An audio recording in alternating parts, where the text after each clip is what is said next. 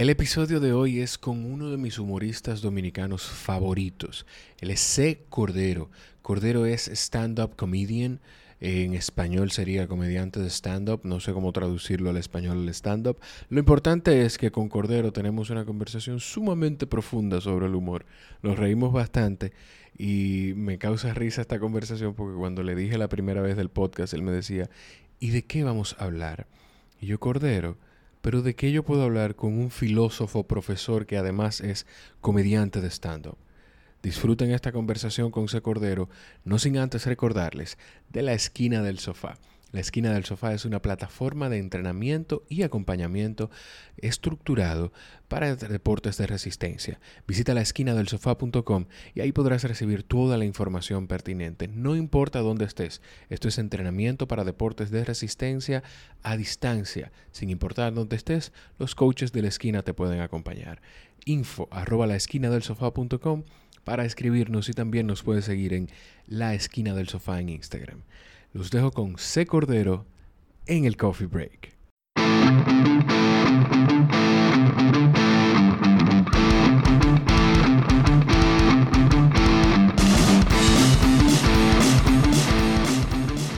Señor C. Cordero, ¿cómo está? Buenas tardes, buenas noches, buen cualquiera que sea la hora en que la persona decide escuchar este podcast. Tiene que hablarle al aquí, mira, ahí tiene que hablarle al micrófono. Sí, al micrófono para que te coja bien el audio. Eh, ya yo no yo te dije que yo no hago presentación, sino que la presentación la hago después ya cuando el invitado no está y cosas y, la hago más tranquilo y doy un, un, background completo de toda su carrera en un minuto y medio. Hago la presentación, hablo del único anunciante, que no es anunciante, que es aliado que tenemos del podcast. Te, va a sobrar como 45 segundos del minuto y medio para hablar de mi carrera. Ah, mira, eh, lo primero ¿Por qué es que a ti no te, de dónde surge que a ti no te, no te, a ti no te gusta que te llamen por tu primer nombre? Por lo menos en el ámbito artístico. Sí, no es que no me los escenarios. No es que no me guste, lo que pasa es que ya tomamos una decisión en un momento que tiene una razón, no fue gratuita la decisión de utilizar la abreviatura C de mi nombre, porque mi nombre es Carlos. Sí. Entonces, cuando yo comencé a, a esto del stand-up comedy que me... Tienes que hablármele ahí, mi amor. Que me presentaba en principio en Teatro Guloya, que fue... Sí. Fue la casa, tanto mía en principio como luego de La Guagua, que fue el proyecto eh, que iniciamos varios de, de, los que todavía hoy seguimos haciendo stand-up. Y de hecho, uno, uno de nosotros es el dueño del lugar del stand-up comedy en República Dominicana, que es el Comedy Club RD, que está ahí en la Plaza Bolera, Abraham Lincoln, con Roberto Pastoriza. Con. Eh, eh sí, en la, con, Roberto, Pastoriza. Eh, que es Tomás Echevarría, a quien le agradecemos mucho que nos haya... Señor Soinfides, que esa personalidad de Tomás la ha tenido toda la vida. Yo lo conocí en... Yo, yo fui su su, colaborador, porque eh, se debe decir, no se dice subordinado.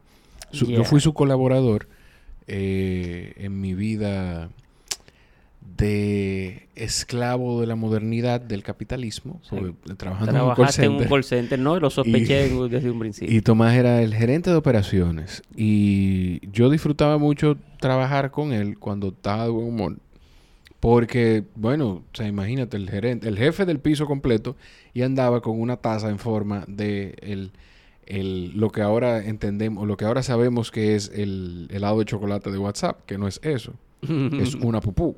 Exacto. Con una taza de pupú andaba Tomás el piso entero dando instrucciones. Entonces yo disfrutaba mucho trabajar con él. Sí, y bueno, Tomás se dispuso a, a crear un espacio para el stand-up y ahí está. Pero antes de todo esto, ya en el Paleolítico inferior, nos presentábamos en el Guloya. Era. Y en principio, cuando yo me presentaba en Guloya, que es un teatro bien pequeño que hay en la zona colonial aquí en Santo Domingo, que toma cuántas personas. Exacto, un teatro independiente, está ahí en la Arzobispo Portes 205, todavía existe, se presentan obras, sí, tiene una, una larga trayectoria, eh, pertenece a la red de teatros independientes SATI, eh, que, al cual pertenece desde Casa de Teatro, Teatro Las Máscaras, Teatro Guloya y muchas otras salas que andan en la ciudad donde las personas que, que, visitan y ven una obra de teatro, pues pueden guardar su contraseña, la mitad de la boleta, y tienen un descuento cuando van ah, a otra de las salas.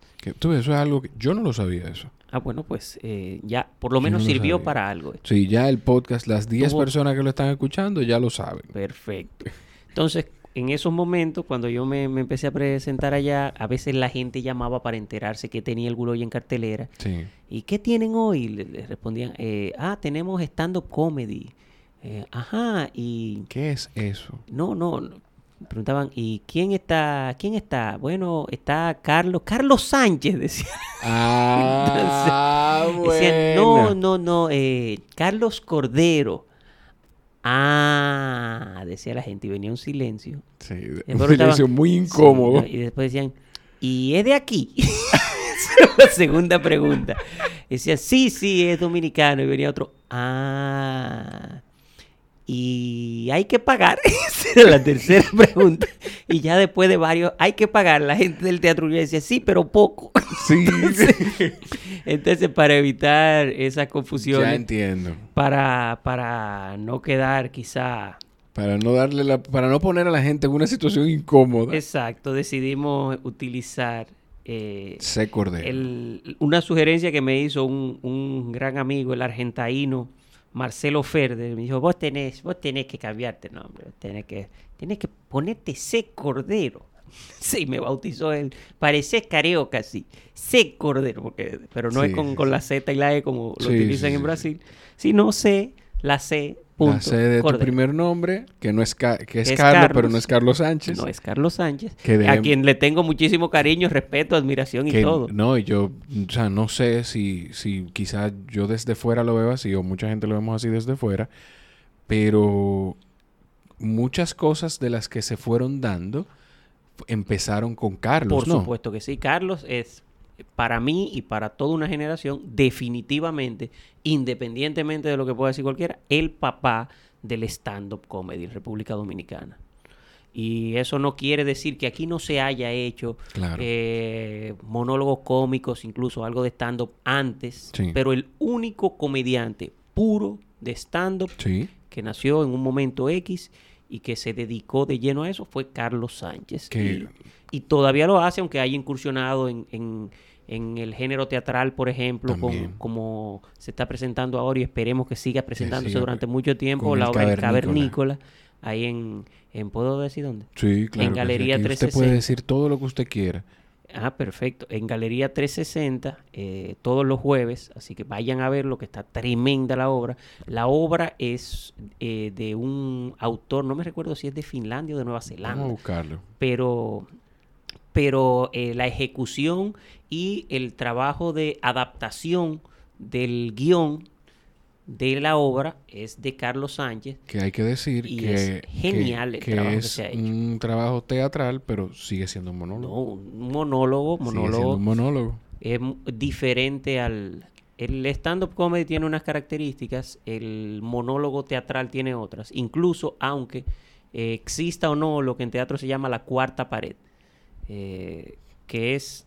¿Qué es la cuarta pared? Bueno, cuando tú ves que el actor está en escenario y no tiene contacto con el público, es como si él estuviese en un universo en el cual mm. transcurre toda la historia y todo lo que pasa. Sea que haya más actores, sea que el, el, actor esté solo haciendo un monólogo reflexivo, lo que sea, eh, puede existir esa cuarta pared y eso es eminentemente teatral. A veces esa cuarta pared se rompe y se hace en medio de obras. A veces un actor hace una parte y se dirige al público. Ya entiendo. O sea, ya entiendo. Es como, como lo que vemos a veces a un mimo hacer sentir que está en una caja de cristal. O sea, es como... Es una analogía. Sí, es una analogía un poquito atropellada y forzada. Digámoslo así. el actor cuando está en escenario y hay cuarta pared, el público no existe. No existe, ya. ya. Entonces, el que hace stand-up, no existe la cuarta pared. Sí. Nunca. El, público está ahí. Necesita el público para hacer Hay una relación simbiótica necesaria entre eh, un feedback inmediato entre el stand-up comedian, comediante de stand-up y el público. Tú hablas y recibes el feedback de la risa, o no. que es el un peor de más complicado. Es el peor de los casos. yo te oigo hablar mucho del, o sea, te oigo hablar con facilidad del tema de teatro. Tú te formaste, tú eres actor formado de teatro. Por supuesto que no, yo no. No, eh. sí, sí, debo decir, no soy actor, yo no me considero actor, aunque he actuado. Ok. Eh, como que el hecho de que yo haya cocinado no me hace cocinero. Sí, en el afán de uno tener mayores, la mayoría de los elementos que pueda tener a favor de esto del stand-up, que es un arte escénica, quizá un arte escénica menor, digamos, porque no te obliga a tener un histrionismo específico, aunque hay gente de stand-up que tiene eh, unas caracterizaciones geniales, pero el, el stand-up no te obliga a eso. Sin embargo, si tú quieres disponer de esos elementos, pues eh, no está de más que te formes algo en teatro. Y sí llegué a tomar, primero de niño, como todo niño que en algún momento lo apuntan en teatro. Eh, Árbol número uno. Sí.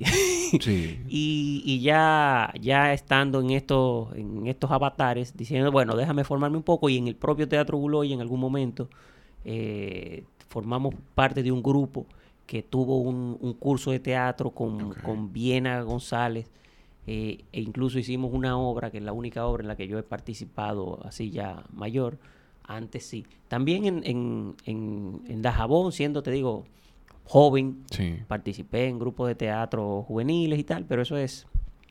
Dajabón que, eh, es un... Es un te, te, explico por qué yo hago esas pausas para, para explicar, para comentarle a la gente de como de esos puntos de referencia, porque para ti y para mí son muy familiares, pero yo tengo la ilusión de que esto en algún momento ah, otras personas que aunque no sean dominicanos en otras partes del mundo, por ejemplo, nosotros tenemos audiencia en Perú. Ah, bien, Una por episodio, un play por episodio, que tengo que revisar mis amistades, porque yo tengo varios amigos en Perú, pero nada más me ponen quién es. o a ver si hay que ser, para que me digan, no, es que nos juntamos todos a escuchar. Ah, ok. O cuando viene a ver, es un peruano que no conoce a ninguno de tus yo amigos. Yo creo que sí, que es un peruano. Bueno, de pues. De hecho, una eh, peruana que lo escucha. Pero eh, la idea es esa, como que la gente... ¡Eh, la olla este! Que, que una peruana que lo eh, oye. Pasó, gracias. Ok. Sí, igual, sigamos. Eh, ya no es tan importante el punto que estaba bueno, de hacer. Sí, sí. Para, para la peruana que nos escucha. No, qué barbaridad. Estamos en una isla en medio del Caribe, la segunda en extensión de todas. Primero está de las Antillas Mayores, Cuba. Mira, ella vino. Qué barbaridad. No, no te preocupes.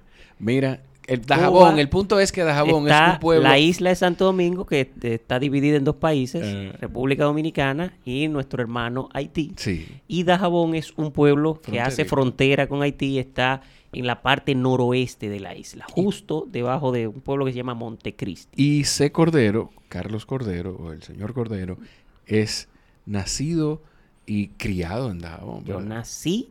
Bueno, en realidad es una historia complicada. Okay. Es una historia complicada. Pero sí, yo soy de Dajabón. Sí, tú eres de Dajabón. Soy de Dajabón, estudié filosofía y por eso me dedico a la comedia. Así es como yo me presento. Sí, sí, sí. Así es como me presento. Y no falla. ¿Alguna vez alguien no se ha reído con esa introducción tuya? Por supuesto que sí. De hecho, yo entiendo que lo natural es que la gente no se ría. Yo todavía no entiendo cuál es la, la, comicidad de eso. Eso, eso, dicho sea de paso, lo fue en una ocasión en Teatro Guloya. Claudio Rivera estaba presentándome y él, él lo dijo así, él estaba haciendo esa reflexión. Miren, este muchacho, él estudió filosofía. Sí. Él estudió filosofía en la UAS. Y entonces, además de eso, él es de Dajabón. Sí. Él vino de Dajabón para acá a estudiar filosofía en la UAS y trabaja como profesor. O sea, no tenía más remedio que dedicarse a la comedia. Todo eso apunta Su hacia vida es una comedia. Eso entonces la gente se rió. Claro, yo hice lo que solemos hacer la gente de stand-up, que quitar la mayor cantidad de palabras y compactar en, un, en un archivo zip de risa. Sí. Y así me presento. Soy de Dajabón, estudié filosofía y por eso me, dedico a la comedia. No sé por qué la gente se ríe con eso. Oh. Todavía yo no lo sé, pero esa es una regla del stand Quizá porque no entienden por qué viniste de Dajabón a estudiar filosofía. Porque en Dajabón no la daban. Esa es la respuesta obvia. barbaridad. ok, entonces, ¿por qué estudiar filosofía? Ah, ¿por qué filosofía? Sí. te voy a decir lo mismo que le dije a mi papá cuando me hizo esa pregunta. ¿Por qué no filosofía? Ok. no vamos a pasar esta conversación en esto. Qué eh, barbaridad. No, en realidad te voy a, tienes respuesta a eso. Y eso lo, llegamos a, analizar bastante entre los, los comensales de, del, del de la matrícula de filosofía de la Universidad Autónoma. ¿Qué pasa? Que en algún momento de su carrera todos se lo cuestionaron. no, no. Digo, de eso se trata la filosofía. no es que se lo cuestionaron, sino que nos lo viven cuestionando. O sea, entonces tenemos que tener una respuesta. Y, y nada, el asunto, eh, yo tenía muchos intereses literarios. De cuando era feliz e indocumentado.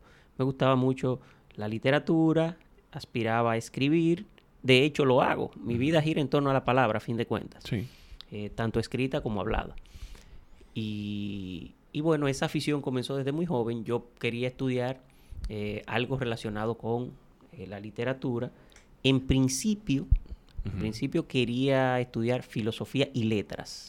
Que era lo que había estudiado el maestro Ortega y Aceda, a quien yo le, tenía mucha admiración, tanto por muchas de sus ideas como por la forma de expresarlas, sobre todo. El señor, el señor el de la calle. Eh, sí, el de la calle. El dueño de esa calle. el, de la calle, el, de la calle donde se practican actividades que no le hacen honor para nada al, a lo que hacía el, el, maestro Ortega. Ese, ese, no se lo voy a explicar a, los, que no, a los que no son dominicanos. Bueno, que dicho sea, eh, digamos zona rosa, para, para ponerlo sí, sí, sí, sí. zona, zona rosa trans. no, zona rosa. sí, sí, exacto. Zona, rosa. Zona rosa con voz grave. Sí, sí, sí. Eh, eh, y dicho sea de paso, eso es para los que no son dominicanos. Para los que son dominicanos, Ortega y Gasset es una sola persona.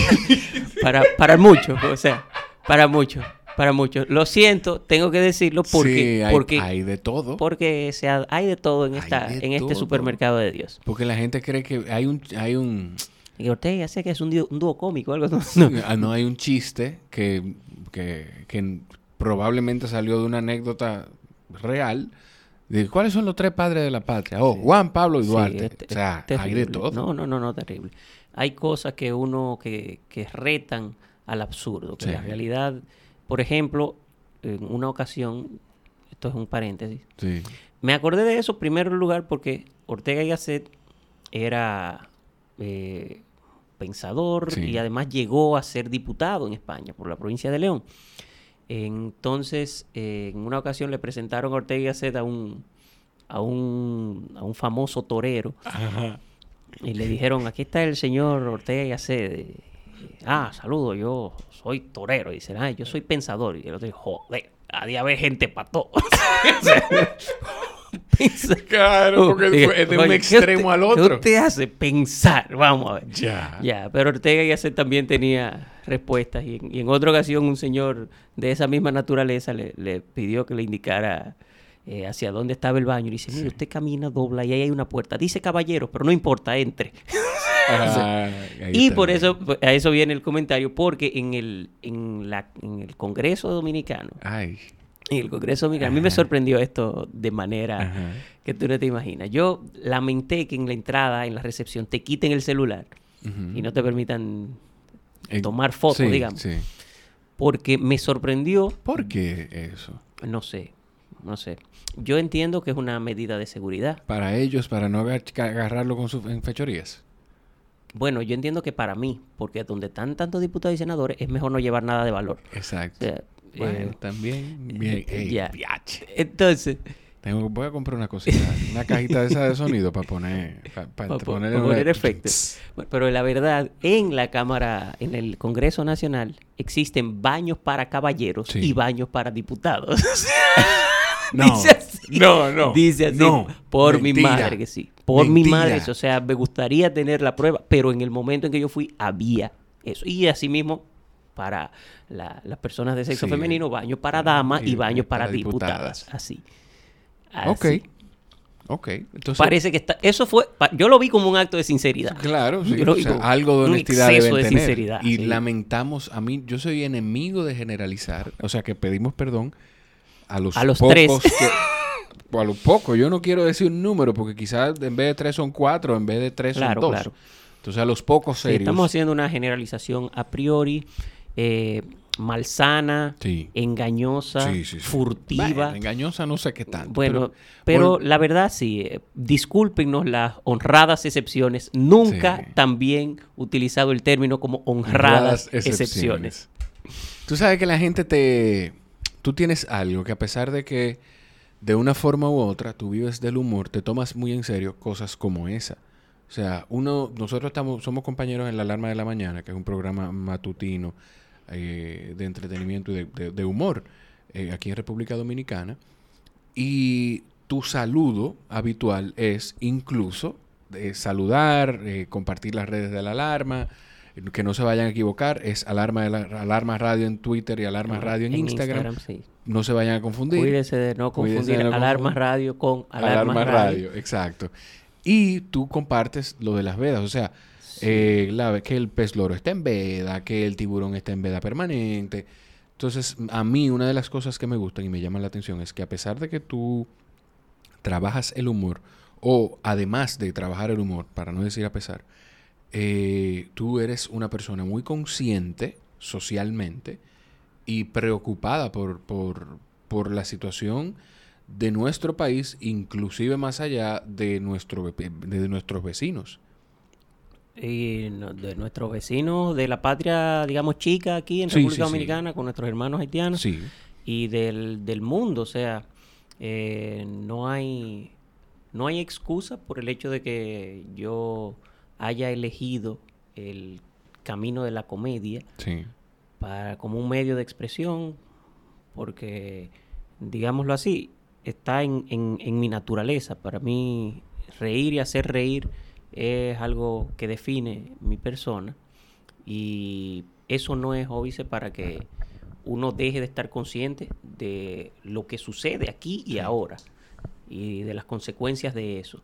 Entonces, ese saludo siempre es un llamado a, mm, mal que bien, estar pendientes de que no somos únicos y de que tenemos que tomar en cuenta eh, por lo menos esas regulaciones que nosotros hemos impuesto para poder tratar de, conciliar un poco con la naturaleza, de la cual somos parte, pero nos hemos puesto por encima de, eh, e independientemente de, los atributos que tengamos que sentimos que nos hacen muy diferentes del resto de la naturaleza, somos parte de ella. Y, lamentablemente la racionalidad, eh, digamos, por poner una etiqueta occidental, de explotación indiscriminada de los recursos naturales, pues ha terminado siendo completamente irracional. Y, nos tiene en una situación de, vida o muerte, literalmente. Que todavía hay mucha gente que no está consciente de eso. Acércate un poquito más el micrófono. Entonces, el, ese es un llamado a eso para, para tratar de ir creando un chin de conciencia. O sea, es un chin de conciencia. Y porque la conciencia tiene, tiene la virtud de que es como, como la mala hierba. O sea, que no muere. Eh, no, sino que se reproduce. O sea, tú, tú mm. la conciencia como que te va carcomiendo y se va, se va enraizando y, y puede que lograr un cambio. Lamentablemente, eh, lo necesitamos, es prioritario. pero, pero urgente. Mira, tú dices de, que tu, en tu naturaleza está el hacer reír. ¿Tú desde pequeño en, en Dajabón eras así de ocurrente y, y buscabas la manera de, de, hacer reír a los demás? en realidad, sí. De hecho, todo niño tiene eso, porque los padres, el niño se siente aprobado cuando logra que los padres se rían. Entonces, mucha de nuestra educación consiste en de qué nos reímos de lo que hacen los niños. Si tú te ríes cuando el niño dice una mala palabra, él, va, a sentir aprobación en eso. Y por eso cuando hablábamos ahorita de la función de la comedia y la preocupación social, es que la risa es un elemento social que tiene una función sumamente importante, tanto en la comunicación individual como en la conformación de la sociedad, del grupo. Porque la risa es la forma en que nosotros eh, tanto tenemos un código común que compartimos, por eso digamos, el término chiste interno. Hay cosas que entendemos un grupo, de una generación. Hay cosas que entendemos los dominicanos. Que nos, nos hacen sentirnos, es algo... Un elemento de cohesión. Hasta tribal, por decirlo de alguna forma. Que hay pequeñas tribus que, se, que tienen sus chistes internos y así va creciendo también la... Porque compartimos un código, compartimos una forma de pensamiento. Es una cuestión de comunicación. Y en la medida en que un grupo que tiene una identidad se ríe de algo que entiende como diferente, está castigando a eso que es diferente. Por eso la risa también se convierte en, un elemento de normativa social, la burla. Entonces, la burla puede ser de muchas, de mucha, es una naturaleza bastante compleja. puede ir desde el bullying, que lo entendemos así ahora, cuando nos reímos del que es diferente eh, y en cierto modo lo excluimos socialmente, pero también nos reímos de y nos burlamos como un elemento de, de digamos, justicia quizá poética, cuando nos reímos de los poderosos que abusan de todos, cuando nos reímos del político, cuando hacemos los chistes a costillas de ellos, eh, que es, es es una, risa que a mí más me gusta, que me gusta más y me atrae más que la risa de, que apunta hacia abajo, que apunta al débil, que le hace bullying al que tiene una condición específica, ya sea congénita o de alguna condición, sea social. De, sí, sí, sí, de la que sea, hasta habla, podría ser. Claro. Y... señores, esto es humor. Que no, no, aclarando. Hay una cosa, hay una cosa que tenemos que tener bien clara porque si bien el tema de lo políticamente correcto tiene mucho peso ahora en el humor, sí. Eh, no podemos perder eh, de vista una cosa o varias. Una, el, hecho de que se haga mención o en un chiste aparezca una persona con X o Y características, no implica necesariamente que se esté eh, haciendo una burla de esa característica de esa persona. Ok. Ok. Porque hay que ver dónde radica el chiste. ¿Dónde radica el chiste? El hecho de que se esté mencionando un campesino, un ciego, un cojo, un ñato, un gago, un tuerto, un negro, un chino, un alemán, un, dominicano, una modelo, una rubia, lo que sea, no implica necesariamente que hay una burla hacia eh, las personas de esa condición. Que siempre descansa eh, los chistes de esa índole en una generalización a priori de todos los X son Y, todos los rubias son tontas, todos los, gallegos son tontos, whatever. Eh, que no es, no es de eso, no estamos defendiendo eso, sino diciendo que hay muchos casos donde no se está cometiendo eso y a veces nos vamos sobre el chiste o sobre la persona que lo dijo sin, sin que el chiste esté denostando o atacando a alguien en particular. Eso por un lado. Y por otro, también el, no permitir, así como nos podemos reír de nosotros mismos, que es una cosa bastante lícita y de mucho uso en, el stand-up. O sea, yo, yo estoy, yo soy negro, yo estoy facultado para reírme de lo negro. Yo estaba viendo unos videos tuyos en, en YouTube y hay uno de hace siete años, según YouTube, en el que eh, primero abre tu show Félix Boden, que después ojalá puede tenerlo en el podcast en, algún momento de invitado, un ilusionista dominicano. Y cuando vas tú a hacer el show, el, micrófono no está funcionando. El micrófono, sí, efectos de, de, de, efectos de sonido. Y la gente empieza a reírse por la situación del micrófono y la incomodidad de que tú no encuentras qué hacer porque, ok, le cambié la pila, pero ya tú no te has dado cuenta de que, no es que hay un problema con el audio hasta que la gente empieza a reírse a carcajada y tú mismo lo pones incluso editando el video y dices, la gente lo está disfrutando bastante, por lo menos. Sí, sí, bueno, a fin de cuentas la intención era que el público se ría y se rió. Y tú haces un comentario y dices, me siento, que se veía más o menos así en el micrófono, me siento que estoy hablando dentro de una cisterna. Sí. Sí. El, es eso, la gente se ríe. Pero lo que te decía es que el, también el no permitir que, que una persona participe de ese juego, de esa esgrima verbal que implica el hacernos chistes unos a costillas de otros, siempre y cuando no sea un abuso, claro. siempre y cuando la tensión se mantenga, también es discriminatorio. O sea, tú lo estás excluyendo. Es una forma de, Digámoslo así. Si, tú a tu hijo no le permites eh, participar de el juego con los otros niños, eh, no estoy hablando de, que se hagan un roast y que se comiencen a decir cosas, sino de que, digámoslo así, juegue fútbol. Ahí con ellos y se enlode cuando está lloviendo y tal. Ese niño va a estar excluido de esa actividad social. Claro. De esa actividad social, claro.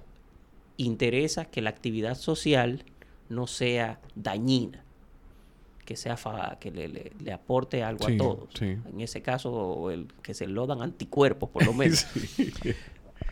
Eh, pero si no, él va a estar fuera de, eso. Entonces es como si no existiera. Entonces todas las personas existen y todas las personas, de, independientemente de cuál sea nuestra situación, es posible que mi condición individual, la que sea, genere una situación cómica.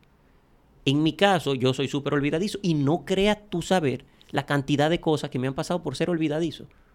La cantidad de cosas absurdas. ¿Te acuerdas de alguna hora? Mira, no me acuerdo. No.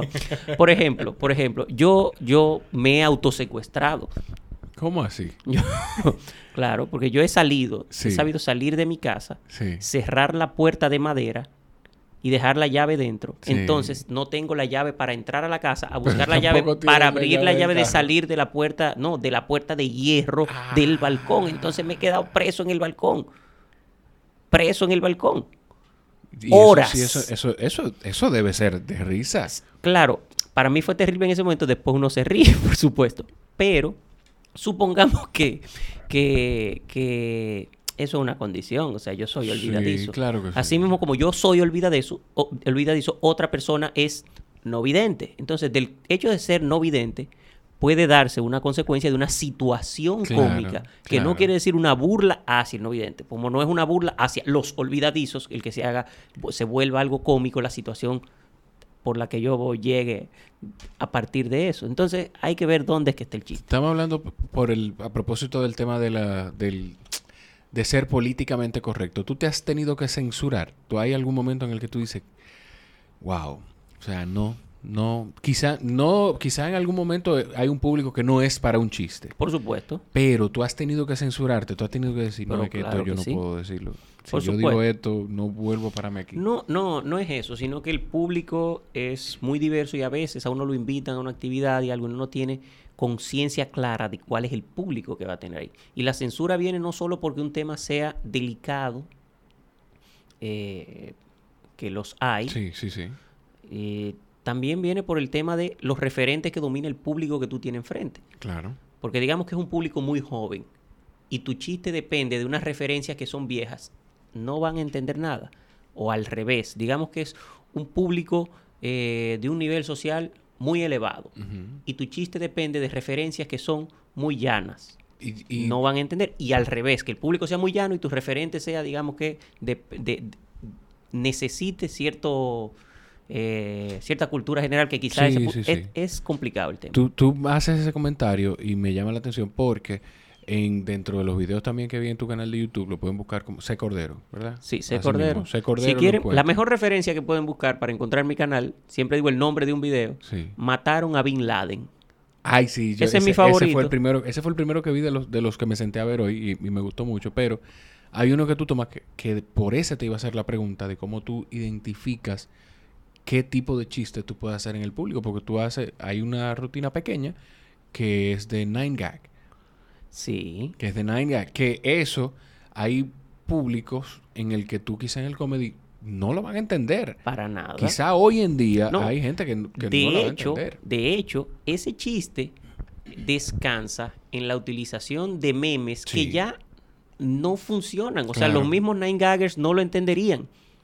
Entonces, para yo poder hacer ese chiste yo tendría que readaptarlo.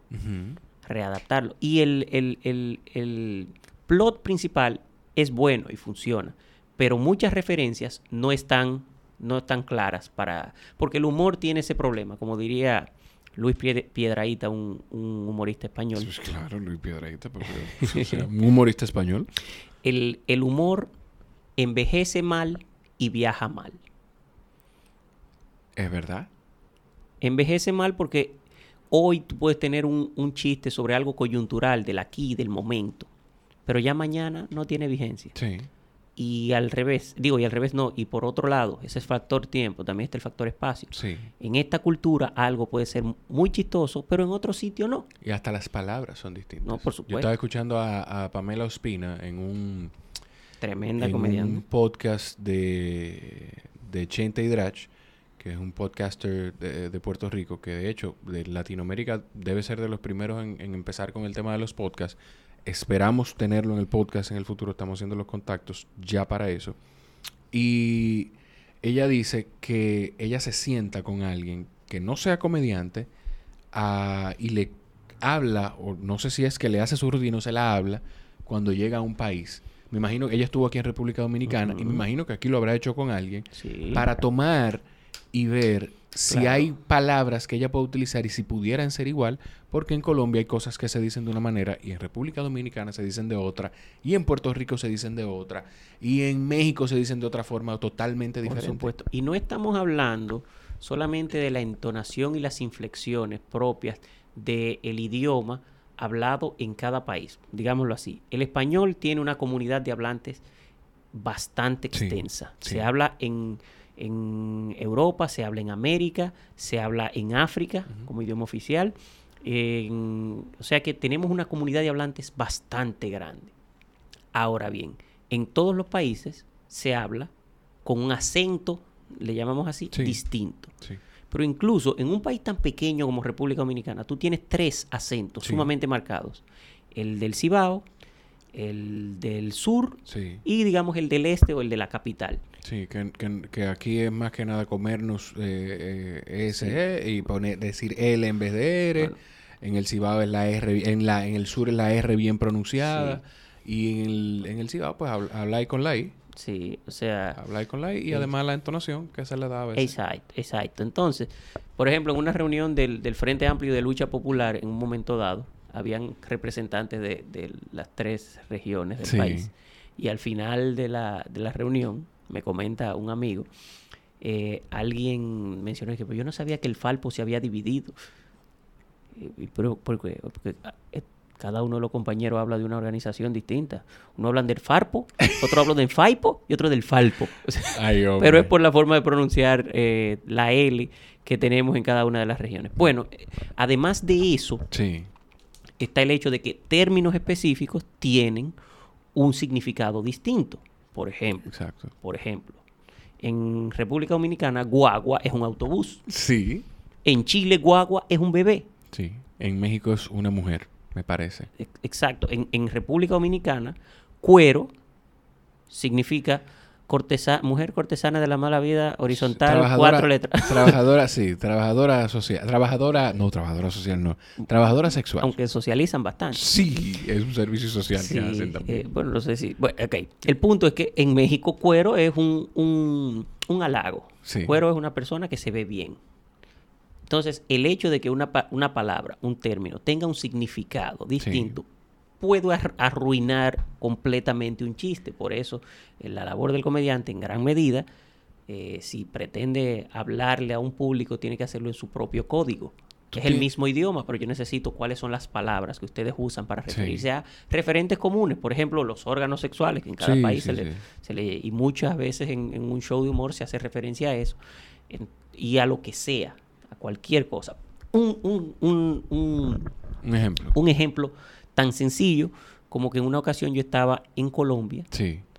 en casa de una amiga, con, y ella nos ofreció a mí, a la otra persona que estábamos, estábamos en un intercambio, eh, digamos, No académico. aclare que ocurrece. No, no, no, no, un No aclare que ocurrece. Me Entonces- ha pasado, no aclare. Bueno, sigue, sigue, sigue comentando mejor. Y nuestra anfitriona ya nos ofreció, y se les, se les, les apetece un tintico, nos dijo.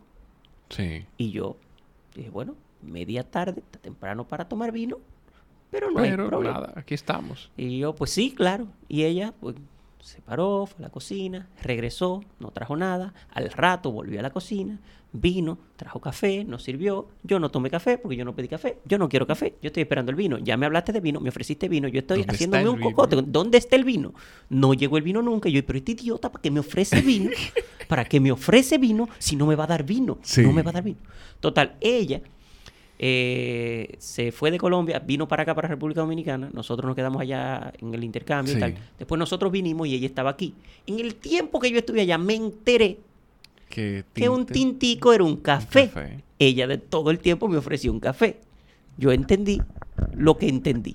Que era, que era una copa de vino tinto. Un, tintico. Un tinto, una, copa de vino. Y cuando ella vino, yo le, yo le pedí disculpas. Porque, mire, discúlpame porque te desprecié ese café. No, no, no. Yo primero te desprecié el café. Y todas las cosas que yo te di ninguna explicación. Y yo pensé, yo dije, pero este idiota, ¿para qué me ofrece? Y ella me dijo, y yo también pensé, ¿y este idiota, ¿para qué me pide el tinto si no se va a tomar? o sea, que estábamos a mano en ese sentido. Cordero, tú sabes que de las veces que yo he hablado contigo sobre humor, yo me doy cuenta que, y yo creo que las personas que han escuchado el podcast, que lo han ido escuchando, pues también se dan cuenta de que tú eres un estudioso del humor. O sea, tú disfrutas leer y, o sea... No, yo no disfruto leer, la verdad. Pero lees mucho. Quizá no tanto como la gente piensa, pero y esa es una discusión que yo eh, eh, pretendo que se tenga en algún momento. Sí. Porque yo no disfruto leer. Ok. Sí, hay cierto disfrute, vamos. Pero no es el disfrute, porque yo no me pongo a leer la parte de atrás de un aerosol. Okay. O sea, el placer no está en la lectura. El placer está en qué yo leo y el efecto que produce. Ya entiendo. Hay cosas que me gusta entender, hay cosas que me gusta saber, hay cosas de las que me gusta enterarme, hay cosas que me producen placer estético cuando las estoy leyendo. Sí. Porque yo no me pongo a leer los letreros de mudanza y acarreo ni la guía telefónica. Sí, qué Entonces, el placer no está. Claro, el placer no está en la lectura. ese es uno de los grandes mitos que nos han. Claro, usted es disfrutar la lectura, no, disfrutar que yo leo. Yo leo. Porque, por ejemplo, eh, eh, eh, Ernesto Vera disfruta leer de mecánica, porque ese es su tema. Y quizás no disfrute leer, él le gusta saber de mecánica, y la lectura es un medio. Entonces, vamos a, vamos, a nadie le, gusta cepillarse, pero a nadie le gusta que, por su mal aliento lo estén rechazando y que andar con los dientes llenos de sarro por ahí. Entonces, vamos, vamos a poner la cosa claro, porque sinceramente me da cuerda eso. Ya no te molestes, Ok, ya. está bien. Mira, con, ¿cómo, ¿cómo se compone un chiste? Esto es esto es un punchline. yo sé que tiene, debe tener un punchline, debe tener eh, eh, un, plot. Yo estoy usando términos que te he escuchado decir, no sé cómo van, pero cómo se compone. O sea, cómo, cómo una gente que no tiene nada de gracia puede trabajarlo porque se estudia. O sea, el stand-up hoy en día se estudia incluso. Sí, tu cara no es de, Bueno, dime. No, en realidad, mira qué pasa. El chiste es algo complejo. Porque tú puedes decir, chiste es aquello que da risa. Podríamos decir, es una definición. Eso puede ser una definición válida. Pero hay cosas que dan risa sin que hayan tenido la intención de ser chiste. Como cuando una gente se cae. Por ejemplo, decía en un TED Talk que escuché una vez hablando sobre la comicidad y tal, que cuando se cae una vieja todo el mundo se ríe. Y la risa produce energía y la energía produce eh, mayor desempeño en el trabajo. O sea que el gobierno debería poner viejas cayéndose en todas las esquinas para que aumente la productividad del país. eso es una reducción al absurdo. llevar, eh, pero...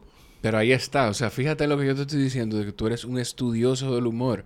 Oye, cómo, cómo tú hiciste todo eso y después me explicaste. ¿Qué es? una reducción al absurdo. Sí, ok.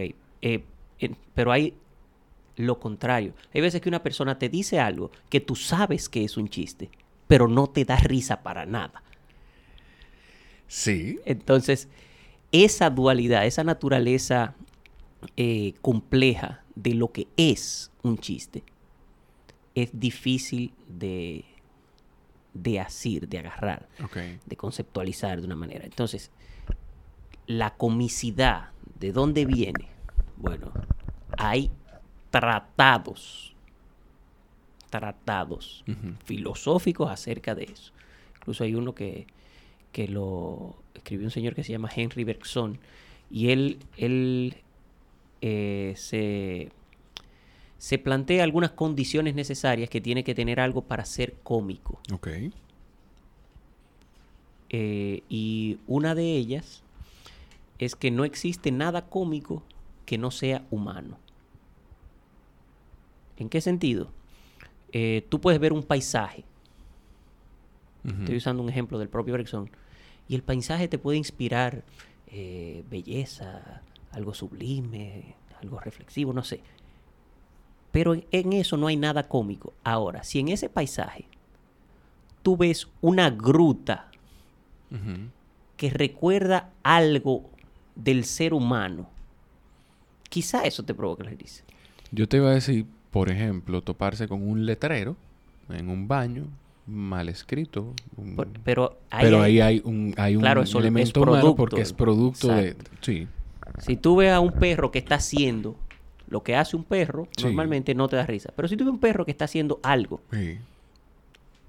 propio del ser humano, te llama la atención. Perro bailando, hay por ahí un perro brasileño dando golpe de cintura. Bueno, carioca tenía que ser. Sí. Eh, y otra de las cosas que dice Bresson, con la que yo no estoy necesariamente de acuerdo, es que la risa es un atributo de la inteligencia. Bueno, con eso estoy de acuerdo. Por eso no estoy de acuerdo con lo que dicen muchas personas, que de humor inteligente, como si hubiese un humor que no fuera, inteligente. Eso es una mentira del diablo.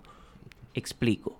Todo chiste, todo chiste requiere que tú lo entiendas. Y entender, comprender, es un acto de decodificar, de, de tomar referentes y relacionarlos de un modo X para que tú, nada, consigas el objetivo del chiste, que es la risa, pero aunque si, supongamos que no le llegaste a la risa, lo, sí, yo lo entendí, pero no me dio risa, como uno dice a veces. No me explique el chiste, que, que no me dio risa. Pero todo chiste se tiene que comprender. ¿Por qué? Eh, porque si no, no tiene chiste. Así que todo humor es, tiene como atributo la inteligencia. El hecho es quizá el referente que se utiliza. Puede que algún referente sea, digamos que de un nivel cultural más elevado, otro un referente más llano, y eso es a veces lo que la gente identifica como humor inteligente, pero eso no es lo que hace que el humor sea inteligente. No debe ser eso, ok. Ya.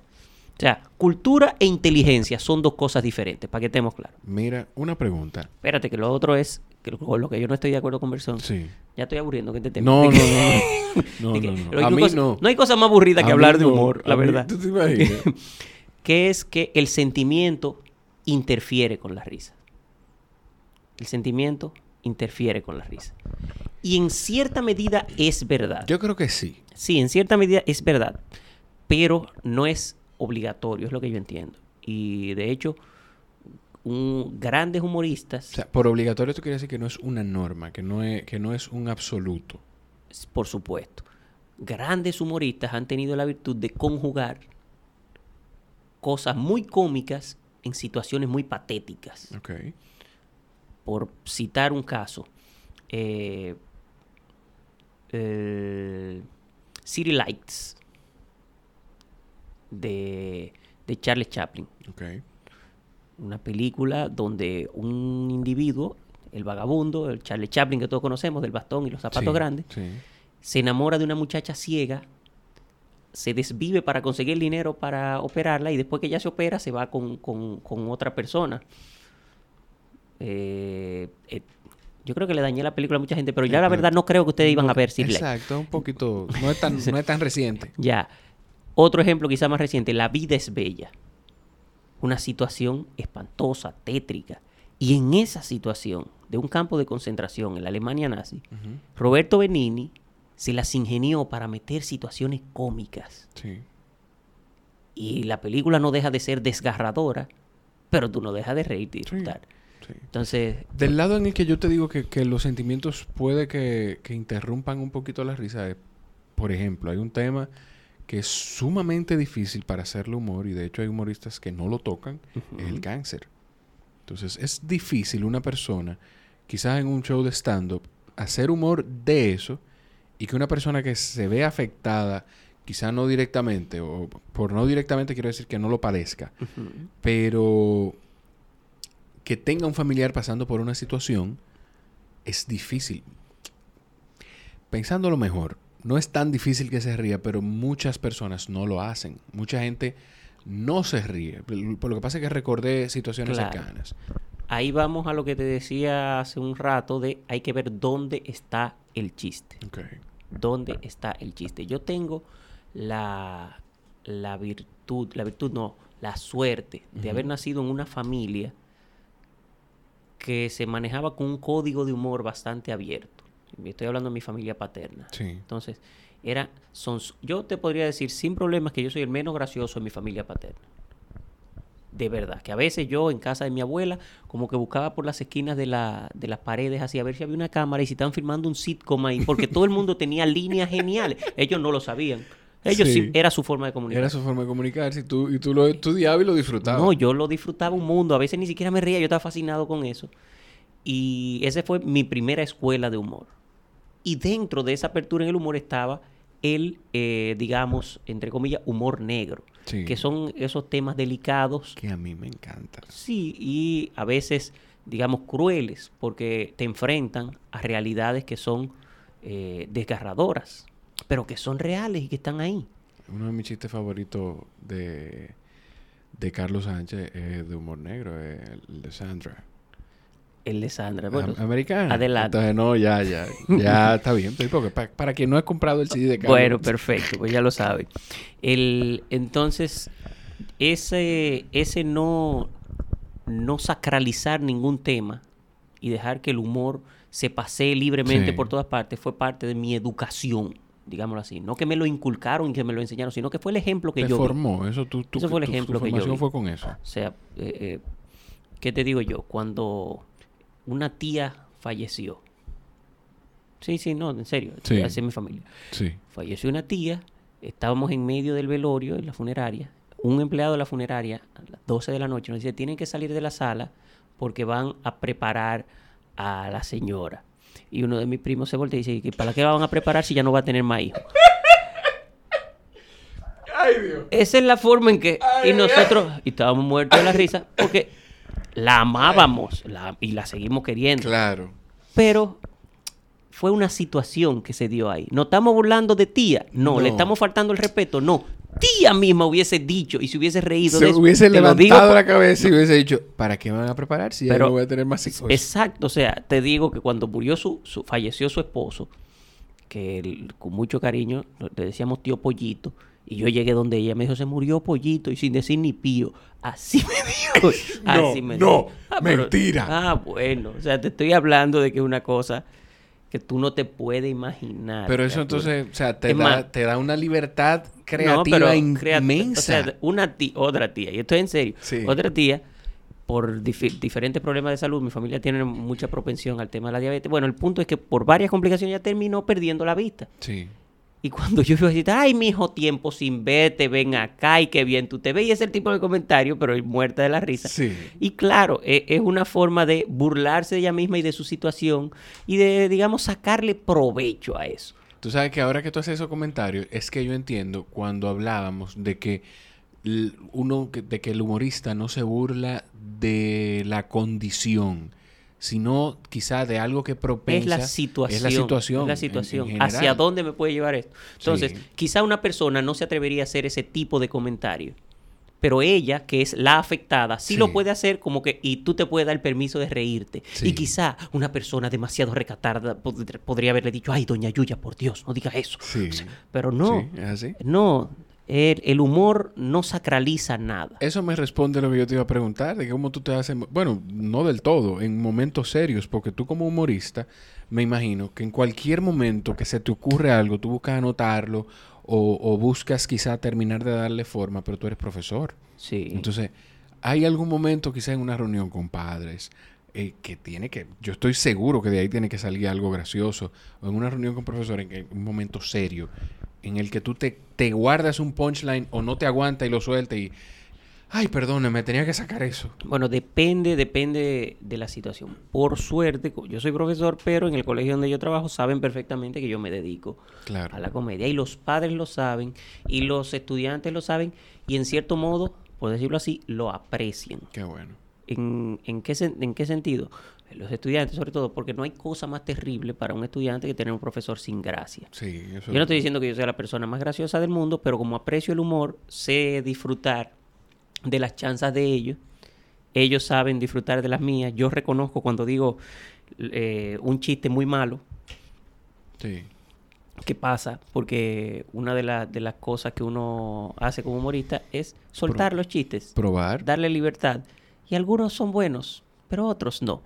Entonces, de la única manera en que tú te aseguras de eso es con el público. Y mis estudiantes, lamentablemente, son publiquillos de indias, porque están obligados a escucharme. Entonces, yo trato de emplear mucha energía humorística en que ellos entiendan el tema de la clase.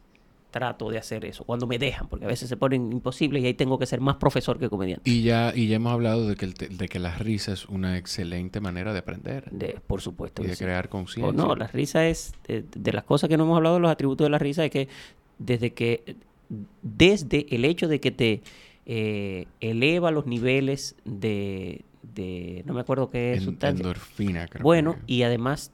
De una hormona. Te, te produce un efecto positivo en el sistema inmunológico. O sea, es más difícil que tú te enfermes. Si estás triste. Si, no, si estás riéndote. Ah, es más difícil, exacto, sí, sí, sí. Que si, que si no. O sea, es como si la naturaleza quisiera deshacerse de los depresivos. No sé, me parece muy cruel de parte de la naturaleza.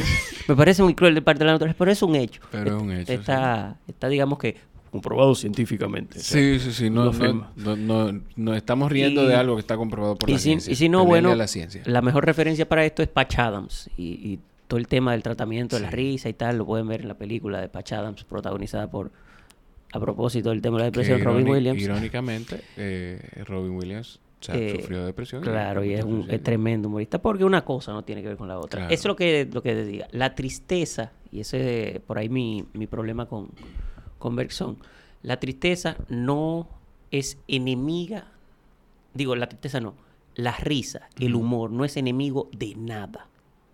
El ni humor, siquiera de la tristeza. ni siquiera de la tristeza. Es que, es que para tú poder disfrutar algo, eso se aplica en todo en la vida tú tienes que tener un contraste. Uno de mis problemas es ese, que la gente no entiende eso. Y si estamos en una discusión y yo hago recalcar, independientemente de lo incómodo, lo serio que sea, recalco algo que es cómico. Sí. El otro entiende que yo no estoy tomándome en serio el asunto. Y cuando digo el otro, me refiero a la otra. Y cuando digo la otra, me refiero a mi pareja. Y cuando digo mi pareja, dice, tú no estás hablando en serio. Sí, yo estoy hablando en serio, pero, eso no deja de ser gracioso. Claro. Eh, un vicio profesional. No, y, lo, lo, malo es cuando te afecta a ti, porque yo, contrario a como soy en la alarma, que dejo caer mi cosita, pero nadie se ríe, se termina riendo de mí al final. Pero qué bueno, porque al final es eso. No te preocupes. Es intencional. Eh, con Sheila, yo bromeo mucho y a veces hay momentos en los que no son de risa para ella, pero óyeme, igual y a mí me pasa, hay momentos en los que para, e, para mí algo no es gracioso y eso hasta rompe la discusión porque no nos aguantamos la risa ninguno de los dos. Sí, sí. Ah, ese es el mejor de los casos, ambos se ríen. En el mejor de los casos. En el mejor de los casos, ambos se ríen. Sí, y a veces, ese, y a veces hasta eso se vuelve un problema. Porque ella, ella me dice, no me hagas reír. Entonces se molesta porque se ríe del disparate que yo le di. Ah, mira, no no tocamos tema de, de, tu, de tu show, porque esto va a salir después de, de, Diferente, que es un show que tú tienes ya un tiempo haciendo. Y me imagino que también durante el año lo vas a seguir presentando. Está diferente en cartelera ahora. Pronto voy a reponer sí. en cartelera mi primer show, que hace siglos que no lo presento. Eh, se llama Recogida Foni 1, que es un show que enfatiza mucho el absurdo de la ciudad de Santo Domingo. Un chiste muy, digamos, localista en realidad. Habla mucho de Santo Domingo. Tú, yo creo, si mal no me equivoco, que abriendo el show de Freddy, tú usaste material de ese. Es probable. Sí, que tema, tema vehículo público y tengo una situación y, eso es de ese show. De hecho, no. No, Ahora a, mí me a mí me encanta eso. Eso es de diferente. Ah, bueno. Eso es de me encanta porque una de las cosas que yo más disfruto del humor es que las cosas que, o sea, eso yo, Fredín lo dijo con otras palabras, pero igual cuando tú le haces ver a la gente, cuando tú le abres los ojos a la gente, o sea, algo que es evidente, pero cuando el humorista te lo dice, cuando te lo sabe decir, es que te da risa y tú dices, oh, pero, pero eso es verdad. Ya, esa es una, una de las cosas que, de la labor del, del humorista. Sí. Esas realidades que están ahí, pero que nadie repara en ellas verla desde el lente del cómico, que es el lente del absurdo que es. Del absurdo, del sinsentido que tiene dentro de todo lo que nosotros pretendemos, que es darle sentido a la realidad. Porque la conciencia humana busca eso, darle sentido a la realidad. Mira, para, para terminar, algo que no quiero que se me quede. Tú hablas mucho, y lo dijiste sí, yo hablo muchísimo. lo dijiste hace un, estoy hablando. Hace un rato en el... Eso parte de tu me invitan para un podcast a seguir hablando. A seguir hablando. Y después tu mujer quiere que tú hables. Sí. Cuéntame de tu día, me dice. Carajo. Mira, tú comentas de que tú vives de la palabra. Incluso la palabra escrita. Tú escribes mucho.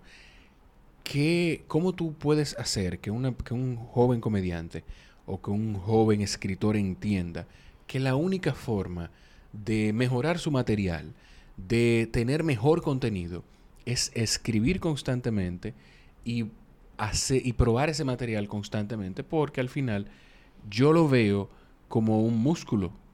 O sea, yo lo veo como, como un músculo más. Quizá el sentido del humor o la gracia, por buscarle un nombre, no sé, eh, no, no tengo un término claro, es otro músculo que tú, a medida que lo vas ejercitando, lo va, le va dando más fuerza, ¿no? Bueno, la verdad yo no estoy tan seguro de que eso sea necesariamente lo que debe ser. Ok.